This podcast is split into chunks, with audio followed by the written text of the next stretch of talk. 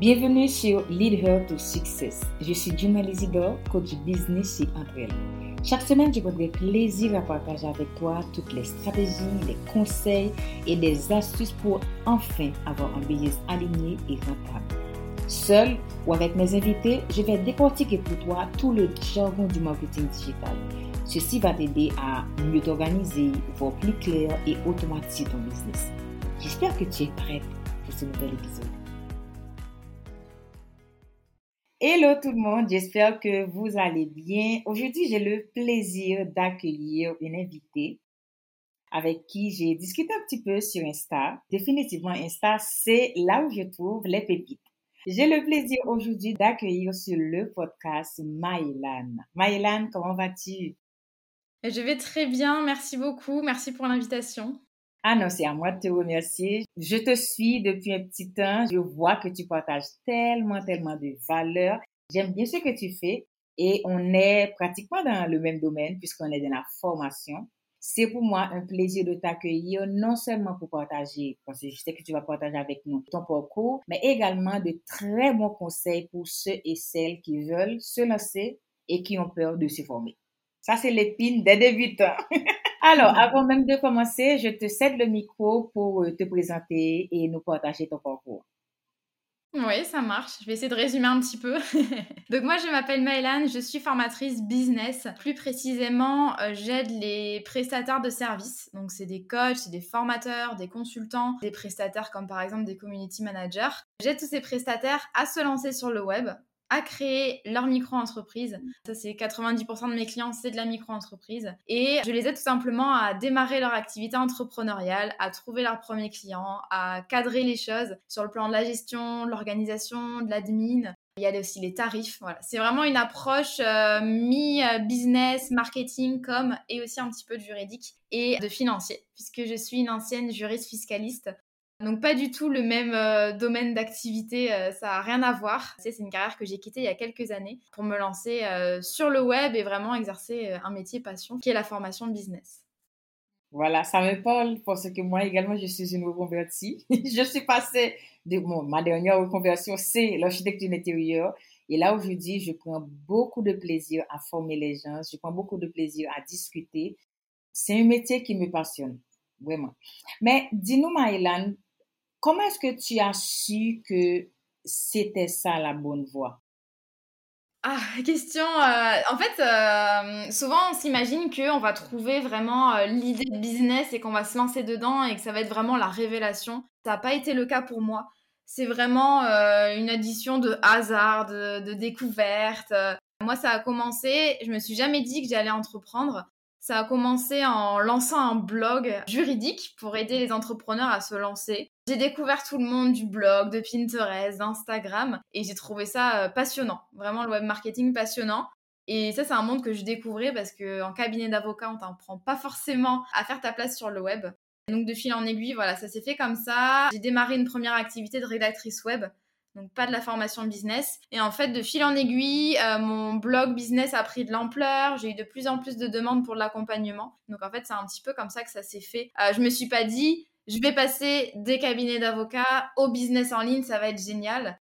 Je me suis jamais dit que j'allais être formatrice, je me suis jamais dit que j'allais faire de l'accompagnement. C'est vraiment, en fait, j'ai saisi euh, des perches, des opportunités et ça s'est fait euh, au fur et à mesure, en fait. J'ai vraiment écouté les opportunités. Mais euh, quand j'ai quitté les cabinets d'avocats, je ne savais pas du tout ce que j'allais faire ensuite. C'est vraiment, je savais que j'avais que j'avais envie de lancer quelque chose sur le web, mais vraiment hyper vague. Enfin, je n'avais pas le, chemin tracé dans ma tête directement. Donc, du coup, c'était pas si difficile de faire la transition, non? Ah si, ouais, si, si, ça a pris, euh, ça a pris bien trois ans entre euh, mon départ des cabinets et le démarrage de mon activité de formation. Évidemment, ça a été énormément de travail, de remise en question. Euh, là, je simplifie et je raccourcis un petit peu, mais ça a été long pour moi parce que bah, tu pars, en fait, tu pars d'une carrière toute tracée tu t'es dit, oui, ben, je vais être avocate fiscaliste, c'est un super job, en plus hyper valorisé euh, socialement. Et du jour au lendemain, tu te dis, non, finalement, c'est pas du tout ça que je vais faire. Et du coup, tu as la page blanche. Si tu peux tout écrire, en fait, c'est à la fois hyper excitant et à la fois hyper angoissant. Surtout quand tout le monde te dit, mais qu'est-ce que tu vas faire au final? Est-ce que tu es sûr? Euh, Donc voilà, ça a été pas mal de remises en question, beaucoup de travail. J'ai eu besoin euh, de faire mes preuves de me former, euh, de travailler vraiment d'arrache-pied. Je pense que j'avais aussi besoin de me prouver que je pouvais faire les choses et que c'était le bon choix. Mais non, il n'y a rien qui est simple dans le business, euh, surtout pas le fait de se lancer comme ça dans le vide, euh, dans le business, euh, dans la création d'entreprise. De juriste à formatrice en ligne, raconte-nous comment, comment a été le début pour toi? Est-ce que tu as galéré? Quels ont été, alors, entre guillemets, tes échecs? Parce que je n'aime pas ce terme-là, échec. Je préfère dire leçon, bien apprentissage. Comment a été pour toi le début? Du coup, au lancement de mon activité de formatrice, alors j'ai pas connu de galère dans le sens où ça a, ça a pris vite. Je pense que c'est parce que j'ai fait vraiment les choses très progressivement. Tu vois, j'ai eu mon blog pendant un an et demi, donc j'ai eu le temps de discuter avec mon audience, de voir ses besoins. J'ai voulu lancer du coup mon programme qui, est toujours le même. Hein. c'est le seul programme que je vends, c'est la Micropreneur Academy. Donc un programme en ligne pour apprendre à, lancer, euh, gérer et développer son business sur le web. J'ai en fait j'ai voulu lancer en fin 2019 une première version, mais je l'ai fait vraiment de manière très progressive, faut pas perdre trop de temps et d'argent. Donc j'ai commencé par valider l'idée euh, en créant une liste d'attente. J'ai vu que ça collectait pas mal d'adresses mail, je me suis dit voilà, il y a un besoin. Ensuite, j'ai fait un bêta test. Donc j'ai demandé à ces personnes-là sur la liste d'attente si elles avaient envie de tester. Donc il y a eu 10 personnes qui se sont manifestées, j'en voulais 5. Donc déjà, tu vois, au fur et à mesure, en fait, j'ai validé un petit peu euh, les choses. Mais après, euh, moi, je gagnais que 200 euros par mois au début avec ce produit-là. Donc c'est que je me suis pas pris de grandes baffes dans la tête, mais ça a quand même été très progressif. Ça a mis du temps, je pense que j'ai mis un an avant de vraiment euh, vivre de cette activité-là. Mais en parallèle, moi, j'avais gardé mes missions de rédactrice web. Donc en fait, j'ai fait la transition au fur et à mesure de prestataire de services à formatrice en ligne. Donc voilà un peu les, débuts, ça a été très long, c'est vraiment une période de transition, de tests, etc. Et tu es satisfaite du parcours que tu as appris. Tu as appris beaucoup de choses et ça te sert aujourd'hui? Ouais, complètement. En fait, ce que je fais aujourd'hui, c'est vraiment la somme de toutes les expériences que j'ai eues euh, en tant que juriste, que ce soit au niveau aussi des compétences, mais du savoir-être, savoir-vivre, la rigueur. En cabinet d'avocat, c'est vraiment voilà carré, euh, c'est une étiquette à respecter, etc. J'ai appris beaucoup avec mon entreprise de rédaction web au niveau de la communication digitale, la gestion de clients, etc. Mon activité de formatrice, euh, en trois ans, j'ai plus appris qu'en 27 ans de vie, tant sur moi que sur mes compétences, pareil. Donc ça a été un, grand bond en avant et ouais, je suis hyper fière et contente en fait de mon activité pro. Et quand j'étais en cabinet d'avocat j'aimais ça mais vraiment enfin c'était un métier pour me faire vivre enfin gagner ma vie. C'était pas du tout un métier passion. Et je me disais c'est normal en fait de pas être passionné par son métier voire d'être un petit peu saoulé c'est pour tout le monde pareil les croyances qu'on a sur le travail. Hein. J'étais vraiment à 10 000 km de penser que euh, 3-4 ans après, j'allais euh, avoir vraiment une activité passion. Ça, c'est le message que j'ai envie de faire passer aussi aujourd'hui, c'est qu'on se met tellement d'idées en tête sur le travail, sur comment est-ce que ça doit être. Ça doit forcément être pénible, euh, parfois épuisant, euh, parfois contraignant. ça nous passionne pas trop, mais c'est pas du tout une fatalité. on peut, voilà, on peut très bien connaître l'épanouissement personnel et professionnel, peu importe la carrière qu'on a eue avant. Voilà. Pour reprendre tes mots, tu es passé de entrepreneur extra, méga, super chargé à entrepreneur productive, épanoui et tu kiffes ton travail, tu kiffes ta vie d'entrepreneur aujourd'hui. Oui. Quel a été le déclic qui t'a fait faire ce changement? Ah, ça, ça m'a ça m'a pris du temps aussi. Ça m'a pris trois ans d'entrepreneuriat pour réaliser. En fait, moi, les premières années, je pense que j'avais besoin de prouver à moi et aux autres, même si personne m'avait demandé, mais de prouver que voilà, j'avais fait le bon chemin, j'avais bien fait de quitter cette belle carrière en cabinet pour me consacrer euh, au business en ligne qui, par nature, est assez instable, on connaît pas trop. Donc, j'ai énormément travaillé. En 2020, j'ai cumulé mon activité de rédactrice web avec la formation en ligne. J'ai tout créé de A à Z, la Micropreneur Academy. Je découvrais vraiment en fait ce monde-là de la formation. Donc c'était un planning super chargé. En 2021, j'avais plus que la formation en ligne, mais en fait, euh, je me suis laissée euh, happer par euh, les lancements, les promos d'élèves qui grandissaient, ce qui est génial, hein, vraiment énormément de reconnaissance. Mais mon activité en 2021, elle a fait x5, de même que mon emploi du temps, de même que ma charge mentale et de même que mon niveau de stress. Et je pense que le déclic, ça a été fin 2021, quand j'ai fini la refonte de mon produit, la refonte annuelle du coup, mes trois lancements. Une super année en termes de chiffres et en termes en fait de mindset, de bien-être physique et mental. Bah, je me suis rendu compte que je me sentais vide, épuisée, pas heureuse, pas épanouie. Voilà, j'ai pris un petit peu de temps euh, pour moi en fin d'année et je me suis dit, mais je pense que je suis passée à côté de tout ce que je voulais au début en termes d'objectifs de vie, en termes de liberté, d'épanouissement. Euh, j'étais en train totalement d'aller dans la direction opposée. Et je pense que voilà, il a fallu que, que je m'épuise un petit peu et que je sois totalement perdue fin 2021 c'est-à-dire euh, il y a moins de six mois, pour euh, voilà, faire un travail sur moi. Et, et, je me suis dit, 2022, ça va être l'année du ralentissement, du bien-être. Et du coup, effectivement, c'est passé par le fait de vraiment bosser en fait sur ma productivité, de vraiment revoir comment est-ce que je travaillais. L'idée, c'est pas de s'épuiser, c'est pas de courir après des objectifs qui, au final, euh, n'ont pas de sens en soi. Je veux faire X euros de X milliers d'euros de chiffre d'affaires. Mais oui, mais c'est bien, mais c'est qu'un nombre. Et en fait, quand tu l'atteins, tu t'aperçois que bah, après, ça dépend comment tu l'as atteint, mais je veux dire, euh, souvent, euh, tu penses juste à la suite, tu te reposes pas, tu te dis pas, waouh, c'est génial, j'ai atteint ça. en tout cas, moi, c'est ça, c'est euh, tu penses tout le temps à la suite. Et voilà, j'avais envie, en fait, d'arrêter cette course à chaque fois aux objectifs, aux projets. Donc, ouais, 2022, ça a changé beaucoup de choses pour moi. Et spoiler alert, je suis très bien en ce moment, beaucoup mieux que l'an dernier. Beaucoup moins de, voilà, de projets et un emploi du temps beaucoup moins chargé, en fait. Ah, mais je te comprends bien, tu vois. Moi, de ma vision board cette année, j'ai mis un point d'honneur sur mon bien-être. Je me consacre au moins un week-end par mois pour moi, sans Internet, sans Insta, sans rien du tout. Ensuite, je ne me culpabilise pas si un jour je ne fais pas un post, si un jour un podcast n'est pas mis en ligne, si un jour il y a ça, il y a ça qui n'est pas fait, écoute, je ne me culpabilise pas. Et de deux, ça c'est un truc super personnel parce que j'aime voyager je m'offre au moins un voyage tous les mois. Donc, ça, c'est... ah, c'est génial! bon, moi, je suis en Haïti. Je peux monter à Miami euh, avec un petit billet, pas bon marché, mais assez abordable. Mais pas les grands voyages, tu vois, comme un week-end à Paris, un week-end à Martinique, mais non. Tu vois, je prends le temps pour moi, que je sais que si je suis vide, je ne pourrais pas donner à ma communauté. Si je suis vide, je ne pourrais pas donner à mon audience. Et les réseaux sociaux, ça s'arrête là. Si tu n'es pas là un jour, écoute, le business ne va pas s'effondrer. Aussi simple que ça. Oui, c'est bien de faire du CA, mais écoute, c'est ton bien-être d'abord. Ouais, on oublie, on, pense que notre business c'est vraiment le centre du monde, qu'on doit être tout le temps là pour nos clients, notre audience, que le business va se casser la gueule si tu pars en vacances 10 jours. Mais il n'y a pas de raison en fait que ça efface, euh, tu pars 10 jours en vacances et ça efface tous les efforts sur un an, deux ans, trois ans, impossible. Et souvent, euh, c'est hyper important de se fixer des objectifs comme ça, bien-être. Avant, moi, je m'en fixais pas. Et euh, en fait, c'est le truc qui passe aux oubliettes euh, en deux-deux. C'est le premier truc qui gère sur mon emploi du temps à chaque fois, c'est mes moments bien-être, mon sport, ma routine matinale. Donc maintenant, c'est des rendez-vous, au même titre que des rendez-vous pro que j'annulerai pas au dernier moment. Ben là, c'est pareil. Je me force, entre guillemets, à prendre du temps pour moi à le caler dans mon emploi du temps parce que je sais que c'est vraiment la première chose que j'oublie, c'est mon bien-être en fait. Je me dis oui, mais j'ai des objectifs à réaliser, je me reposerai après. Spoiler alerte, je ne me repose pas parce qu'il y a toujours les objectifs qui arrivent. Donc euh, c'est top ce que tu fais, se fixer quand même ça, des objectifs par mois en mode euh, voilà, un week-end.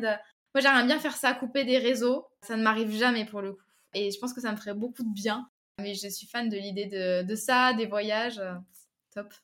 Tu vois, c'est super important parce que quoi qu'il arrive, c'est nous d'abord c'est non. moi, il m'arrive même d'arrêter de travailler pendant la journée si je ne suis pas focus et d'ouvrir euh, la télé et de regarder des dessins animés. Tu vois, je suis à ce point-là. Écoute, actuellement, je suis en pleine refonte de ma formation. Je dois être vraiment au taquet pour donner plus de valeur. Ça va se ressentir dans ma voix déjà. Donc, si je suis fatiguée, pourquoi est-ce que je dois forcer? Je ne me force pas, je prends du recul, je prends du temps pour moi, je reste sur mon lit, je fais de la graisse matinée, je regarde la télé, même si c'est 8 heures du matin, et puis, dès que la motivation là est au top, écoute, j'ai commencé à travailler. Je préfère avoir deux heures de bonnes heures de travail par jour au lieu d'avoir dix heures et puis bâcler. Ça, c'est pas moi, c'est plus moi alors. Exactement. Ouais, ben moi je, travaillais ouais, euh, des journées de 10 heures avant et en fait je me suis rendu compte là maintenant c'est 4-5 euh, heures vraiment focus donc vraiment je suis dans ma tâche Le reste du temps, je bosse pas et je me suis rendu compte que j'en faisais limite plus qu'avant, où j'étais vraiment engluée devant mon ordi à me dire euh, non, non, c'est forcément 9h, euh, 20h ou euh, j'ai pas fini ma to-do. Et au final, je suis, je suis tellement plus productive. Et ça, moi, j'ai mis trois ans avant de me rendre compte de ça. C'est dingue en fait, en, l'espace de 4 heures, vraiment focus dans la journée, je respecte mon rythme. Le matin, je prends du temps pour moi, mais je suis dix fois plus efficace. Et comment tu décris une journée type avec toi? Euh, donc du coup, moi, je, depuis 2022, du coup, cette année, euh, j'ai une routine matinale le matin. Déjà, ça c'est important. L'an dernier, je me levais, j'allais, non même dans le lit, j'étais direct sur mon portable à regarder mes MP Insta et tout. On est tous pareils. Ouais, on est tous pareils, mais ça c'est horrible comme habitude, euh, parce que du coup ça te, ça te fait démarrer la journée euh, avec plein d'infos, notifications, parfois des nouvelles un peu pénibles. Enfin bref, t'es pas dans un bon mindset. Toute la journée du coup tu scrolles parce que t'as fait ça la première action du matin, donc ton cerveau il se dit ok ça va être comme ça toute la journée. donc voilà, et en fait je prenais un café, j'ouvrais mon ordi, bam direct devant le devant le PC voilà, et c'était pas. Je voyais que du coup, j'étais pas bien euh, au niveau du moral, au niveau de la forme physique. Donc là, je me suis dit, je prends du temps pour moi le matin jusqu'à 10h. Ça m'a challengé un petit peu parce que je me disais, non, faut absolument que je gère des choses avant 10h, on va avoir besoin de moi. Pas du tout, en fait. Hein, mon business se passe de moi jusqu'à 10h. Il n'y a pas de souci, mes mails attendent, mes messages attendent. Et je fais du sport déjà je lis, euh, je me prépare devant des vidéos YouTube, euh, voilà. Et ça déjà j'ai vu une énorme différence en termes de productivité ensuite parce que du coup après je bosse de 10h euh, à 12h30 hyper efficace. Je reprends à 14h30, on va dire, et ensuite mon après-midi, c'est en fonction aussi de mon niveau de forme parce que j'ai tendance à m'endormir à 14-15h, donc je temporise un petit peu. Mais voilà, en fait, j'écoute vraiment mon rythme. Et donc le matin, c'est routine matinale, je me mets devant mon ordi, c'est tout ce qui est après euh, planification de la journée, j'envoie un message aux membres de mon équipe, je regarde mes mails. Et ensuite je me mets euh, à fond sur une tâche. Moi j'aime bien préparer euh, des blocs de 2 à 4 heures, donc des blocs de temps vraiment focus sur un truc en particulier. Par exemple, 2 heures de rédaction d'épisodes de podcast. Voilà, j'aime bien fonctionner comme ça, pas être tout le temps à faire des tâches très différentes les unes des autres j'essayais vraiment de regrouper en fait euh, en bloc de temps. Et après, ça c'est un peu la, structure classique d'une journée, mais j'ai pas de journée type. Et c'est ce que j'aime dans mon métier. Alors j'ai des journées qui sont plus orientées euh, créa de contenu, euh, réunion, j'essaye de regrouper ça aussi, live, marketing. Mais je veux dire, voilà, tous les jours c'est différent et c'est ça que j'adore en fait dans mon activité. J'ai besoin de ça, moi, j'ai besoin de variété au quotidien. Non, mais tu vois, la semaine dernière, je discutais un DM avec mon assistante et quand j'énumérais toutes les séries que je regarde pratiquement tous les jours, elle me dit, attends, Junelle, est-ce que tu arrives à regarder toutes ces séries-là? J'ai dit, merci. merci. Pourquoi? Parce que je sais déjà que à partir de 16 heures, je ne suis plus productive. Écoute, je vais regarder quelque chose. Je prends du temps pour moi. Donc, pour moi, c'est les séries ou bien un livre. Bon, c'est rarement une lecture en fin d'après-midi. Moi, je préfère la lecture au tout début. Tu vois, comme ça, je commence ma journée avec une note très positive. Je suis quelqu'un qui fait beaucoup de sport. Des fois, je vais courir avec mon chien ou bien je reste là sous mon lit, tu vois, euh, je prends mon, mon petit déjeuner au lit. Ce sont des petites choses qui font toute la différence pour moi de ma vie. Et comme tu dis, on n'a jamais eu une journée type, mais euh, tu vois, si on instaure certaines routines, écoute, ça va agir sur notre productivité. Et d'où ma question, selon toi, en quoi la productivité peut-elle aider à développer un business? Bah en fait, quand tu es productif, tu en fais plus, mais sans t'épuiser. Or, quand tu es épuisé, comme tu l'as dit, tu es le moteur de ton entreprise, donc forcément, tu es ton carburant. C'est ce que je dis souvent à, mes apprenants, c'est euh, le bien-être de chef d'entreprise, c'est le carburant aussi de toute la boîte, des projets, euh, des relations, des voilà, du marketing, etc. Et en fait, pour moi, la productivité, tu vois, avant, je pensais que tout ce qui était méthode de productivité, ça allait un petit peu trop me cadrer et j'allais perdre en fait en flexibilité. Tu vois, je voyais ça comme des choses rigides, très chronométrées, robotiques. Et en fait, je m'y suis intéressée euh, beaucoup plus en 2022, mais en essayant d'adapter à ma sauce. Et je me suis rendu compte que je me racontais des histoires avant et que la productivité, c'était pas un outil euh, pour me brider, mais au contraire, c'est un moyen aussi d'être plus libre. Parce que j'ai gagné énormément de temps, j'ai retrouvé du temps pour moi, pour les choses qui comptent. Vraiment, pour moi, productivité maintenant, c'est synonyme de liberté en fait. C'est le fait d'arriver à être aussi efficace, voire plus, en travaillant moins. Donc forcément, voilà, on est bien. Il y a un, mieux-être en fait pour les entrepreneurs et donc c'est le cercle euh, vertueux en fait. Et du coup, tu es plus productif, plus inspiré, plus motivé. tout bénef en fait. Ça, c'est un sujet euh, auquel devrait se, enfin, tout le monde devrait se renseigner, se, essayer d'apprendre en fait au niveau de la productivité quand on entreprend. Ça, c'est vraiment un sujet dont on ne peut pas se passer finalement. La formation en ligne a le vent en poupe depuis, depuis maintenant là, deux ans depuis le Covid. On a tous suivi des formations pour apprendre à mieux gérer notre entreprise, pour développer une compétence quelconque. Puisque tu es dans le domaine, quelle est selon toi la meilleure ou bien une des stratégies qu'on peut mettre en place pour se démarquer et vendre notre formation en 2022? Moi, je vois deux choses principales, je pense, avec mon expérience. D'une part, comme tu le dis, depuis le Covid, c'est un marché qui a énormément évolué. Et avant, on parlait beaucoup d'infopreneuriat, des petits produits digitaux. Maintenant, on commence à lancer des plus grosses formations, des choses un peu plus conséquentes comme ton programme, le mien. Voilà, c'est des choses quand même qui sont euh, en fait assez professionnalisées. Moi, le conseil que j'aurais à donner à quelqu'un, c'est pas prendre ça comme juste des revenus passifs, déjà c'est entre guillemets, euh, des petits produits digitaux, mais plutôt prendre ça comme c'est la formation, c'est une ou le coaching, c'est un vrai métier. Il faut se professionnaliser, comme toi qui as suivi du coup, euh, qui suit une formation de coach. C'est hyper important en fait. Moi, je me suis vachement intéressée. Alors pas au début. Hein. Au début, moi, je raisonnais sous l'angle de l'infopreneuriat, c'est trop bien. Je vais avoir un programme en ligne, revenu passif. Et en fait, euh, je me suis énormément intéressée à l'expérience client, à la pédagogie, comment est-ce qu'on fait en sorte en fait d'accompagner les clients vers les résultats.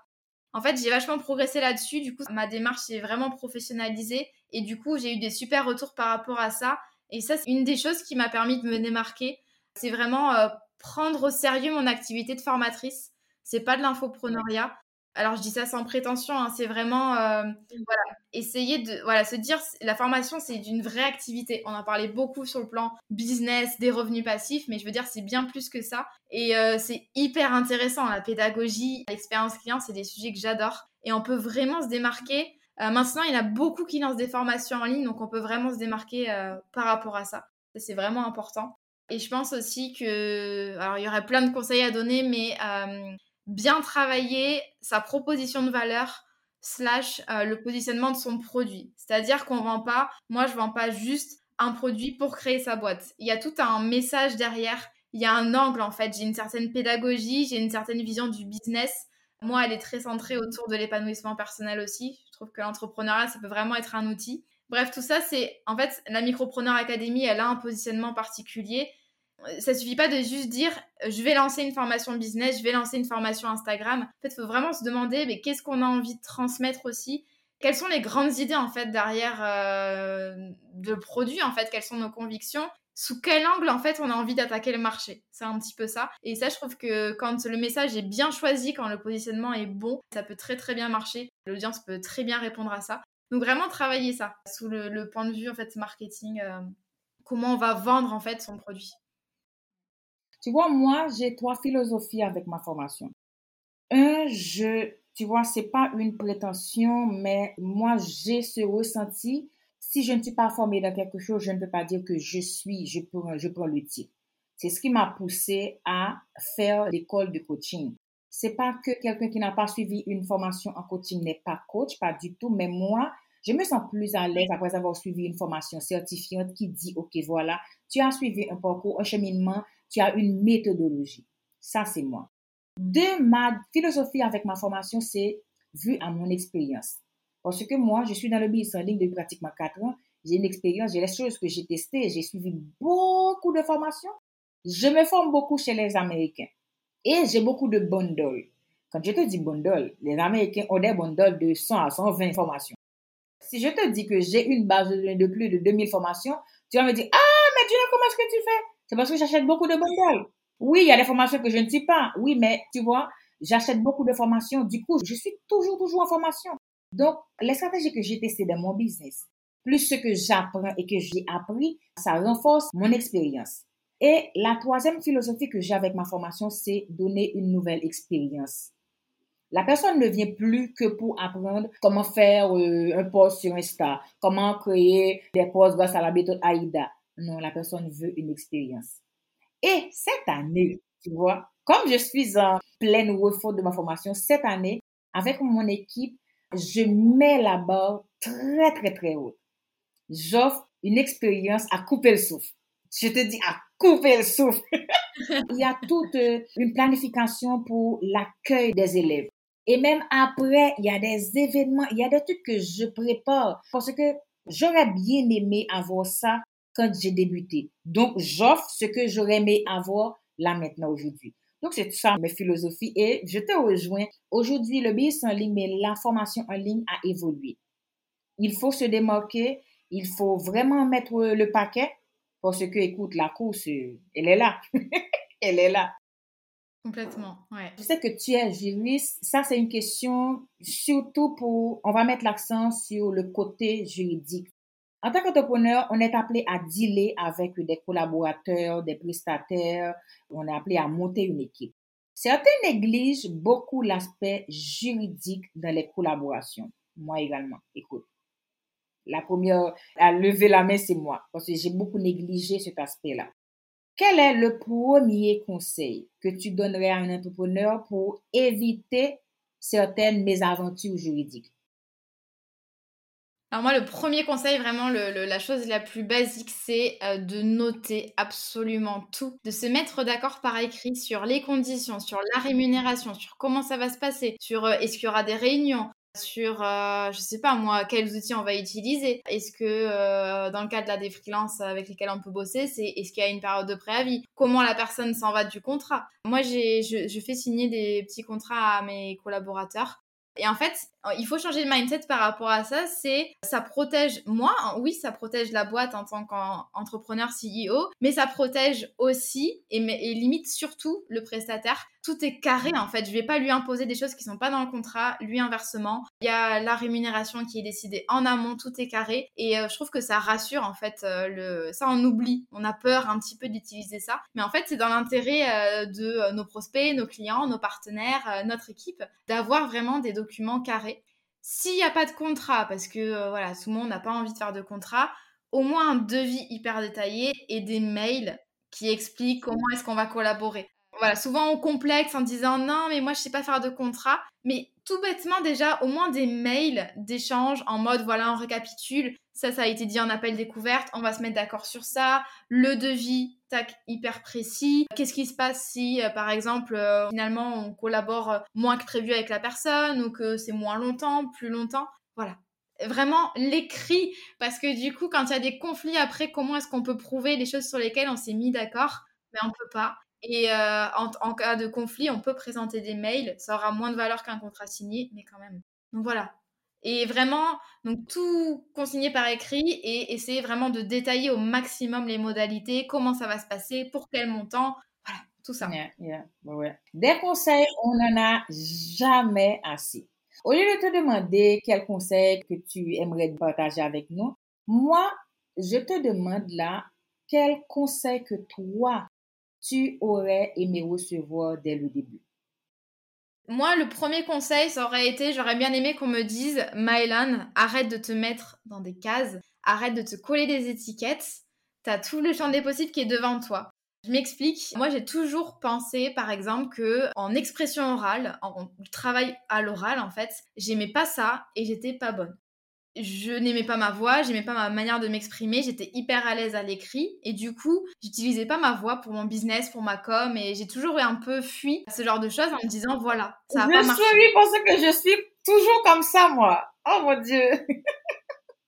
Ah ben pourtant ça se voit pas. Et ben tu vois, euh, on a un podcast toutes les deux. Moi j'ai un podcast depuis deux ans et demi. Je suis formatrice en ligne donc je parle beaucoup, je fais des lives, je fais des interviews. Voilà, je fais plein de choses parce que je fais tout ce travail. Et du coup je me suis vraiment bloquée moi dans mon ancienne vie et même dans ma vie entrepreneuriale à me dire non, je suis pas très bonne dans ça, dans ci, donc je teste pas. Et c'est hyper dommage. Et rien qu'avec l'exemple du podcast, heureusement que je me suis mis un coup de pied aux fesses et que je me suis dit, ok, on va tenter parce que ça m'a appris énormément de choses, ça m'a amené énormément de clients et voilà, ça aurait été trop dommage en fait de rester dans mon coin euh, avec l'étiquette de euh, non, euh, cette fille-là, elle est bonne qu'à l'écrit, pas à l'oral. Voilà, trop dommage. Et j'aurais aimé aussi qu'on me dise, qu'on me, comment dire, qu'on m'incite à faire les choses avec simplicité. En fait, partir le plus simple possible Ne pas vouloir. alors moi, j'adore quand tout est bien fait, quand tout est parfait pour mes clients. Et du coup, la première version d'un Micropreneur Academy, bon, certes, j'avais fait un bêta test, mais je voulais que tout soit parfait. Euh, j'avais créé la plateforme moi-même sur WordPress. C'était des dizaines d'heures de boulot. Je voulais les, meilleures choses. Je m'étais pris la tête sur des détails. Et j'aurais bien aimé qu'on me mette la main sur l'épaule et qu'on me dise, OK, tu vas faire les choses simplement, tu prends Podia, tu fais des vidéos très simples. Mmh. Voilà, il n'y a pas besoin de trucs euh, fancy dans tous les sens. En plus, ça paraît bête, mais je sais très bien que quand on débute dans l'entrepreneuriat, on a tendance à partir dans tous les sens, vouloir faire bien, ce qui est OK. On découvre plein de choses, le, monde du web marketing, etc. Je le vois chez mes apprenants, euh, voilà, la simplicité, parfois, on n'y est pas trop. Je comprends absolument. Mais euh, c'est hyper important parce qu'en fait, petit à petit, chaque pas, ça va nous permettre de, se rapprocher vers la version finale, en fait, de notre boîte, de notre offre et on va valider au fur et à mesure, on va affiner. Dans tous les cas, on ne peut pas tout prévoir parfait dans sa tête avant de se lancer. Donc, on a besoin de, se lancer pour tester et pour valider euh, nos idées. définitivement, je suis tout à fait d'accord. Moi également, j'aurais aimé qu'on me dise, Junelle, écoute, ne te casse pas la tête parce que tu ne vas jamais avoir le produit parfait. Complètement. Moi, j'ai testé le membership, j'ai créé la plateforme sur WordPress, j'ai acheté un template de site de membership, tu vois, j'ai galéré et puis après ah, j'ai fait comme toi du coup avec les memberships. Ouais, et puis après je, me suis formée dans la membership academy, je pense les les tu vois? Moi, je me suis formée oui, ah. oui avec euh, c'est quoi c'est Mike Morrison, yes, je sais jamais. tu vois? C'est génial ça par contre, ça Voilà, tu vois? Et au final, j'ai réalisé après un an que le membership ne me convient pas comme business model. Moi non plus. Tu vois? Mais c'est parce que j'ai testé. J'ai lancé ma formation sur Facebook, mais j'étais honnête avec les filles pour leur dire, écoutez les filles, je suis en train de co-créer la formation avec vous là. N'hésitez pas à me faire vos retours parce que je veux avoir quelque chose de simple, quelque chose de très intéressant avec beaucoup de valeur. Et quand elles sont revenues vers moi pour me dire, écoute, Junelle, tu donnes ça trop, tu fais, les vidéos sont trop longues, j'étais pas offusquée. Au contraire, j'ai noté. Et la version que j'ai là maintenant, écoute, je suis tellement excitée que je discute avec les filles en disant pour dire, attendez, vous n'êtes pas prêtes. J'ai écouté vos retours. On va voir des vidéos de 10 minutes, de 15 minutes, patati patata. Écoute, c'est parce que j'ai écouté. Et c'est pas toujours le cas quand on est débutant. Parce que quand on est débutant, on a la tête dans le guidon. On veut tout faire de nous-mêmes. Et puis, bon, si au moins quelqu'un m'avait dit, Junel, au lieu de créer ta plateforme, va sur Kajabi c'est plus simple. Va sur Podia, c'est plus simple. J'aurais pas perdu ce temps-là parce que j'ai perdu pratiquement six mois à créer ma plateforme. Tu vois, c'est du temps perdu. Ah ben je sais, j'ai fait pareil. Donc euh. ah ouais. Pour te connaître davantage, j'ai préparé tout un petit tac au tac. Sans réfléchir. J'aime tout. J'aime tout. Agenda papier ou électronique? Électronique. Coaching ou formation? Formation. Spontanéité ou planification? Planification. Team matin ou team soir? Matin. V Ice Tea. Je pense que tu connais la réponse. non, je te jure. Non, mais quand même, ouais, je sais, je savais ça. Notion ou ClickUp? Ah, Notion. Ah là là! ouais, je suis passée du côté obscur, ça y est. ah ouais, mais tu vois, jusque-là, c'est pas que je galère, mais je préfère mon agenda, mon agenda papier. Je sais pas pourquoi, mais j'aime l'agenda papier. Ouais, c'est bien. Moi, j'aime bien parce que ça t'aide à organiser tes idées et à, mieux retenir. Mais après, l'agenda papier, moi, je l'oublierai une, enfin, deux fois sur cinq, donc euh, c'est pas la peine, quoi. J'ai besoin d'avoir tout. Quand je suis en déplacement ou quand je suis, je sais pas, moi, en balade, j'aime bien avoir mon Notion. Vraiment, il y a tout mon business qui me suit dans ma poche et euh, j'adore cette idée-là. Ah, je te l'accorde, je te l'accorde. Un dernier mot, Maëlan, pour mes auditeurs, auditrices, alors. Un dernier mot, moi j'aimerais bien inspirer euh, tes auditrices à pas se mettre de barrières, à pas se dire euh, oui euh, j'ai pas réussi à faire ça, oui je suis pas bonne dans ça, oui j'ose pas, tout a été déjà fait, il y a déjà des concurrents. Comme on l'a dit, pour avoir les réponses, va falloir se lancer, va falloir se lancer dans le vide. moi je dis toujours, j'ai vu sur Insta un jour, c'était en gros si t'hésites entre deux choix, prends le choix qui te fait le plus peur en fait parce que effectivement, tu as besoin de te jeter dans le vide pour avoir des évolutions sur le plan pro perso. Donc euh, voilà, on a, besoin de sortir à sa zone de confort et euh, généralement on le regrette pas. C'est là qu'on évolue et c'est là qu'on va vers euh, voilà ce vers quoi on veut aller. Donc, ouais, petit message d'inspiration, de motivation pour finir ça. Et tu vois, tu résumes tellement bien mon mantra à ceux qui osent, rien n'est impossible. Ose. Aussi simple que ça, ose.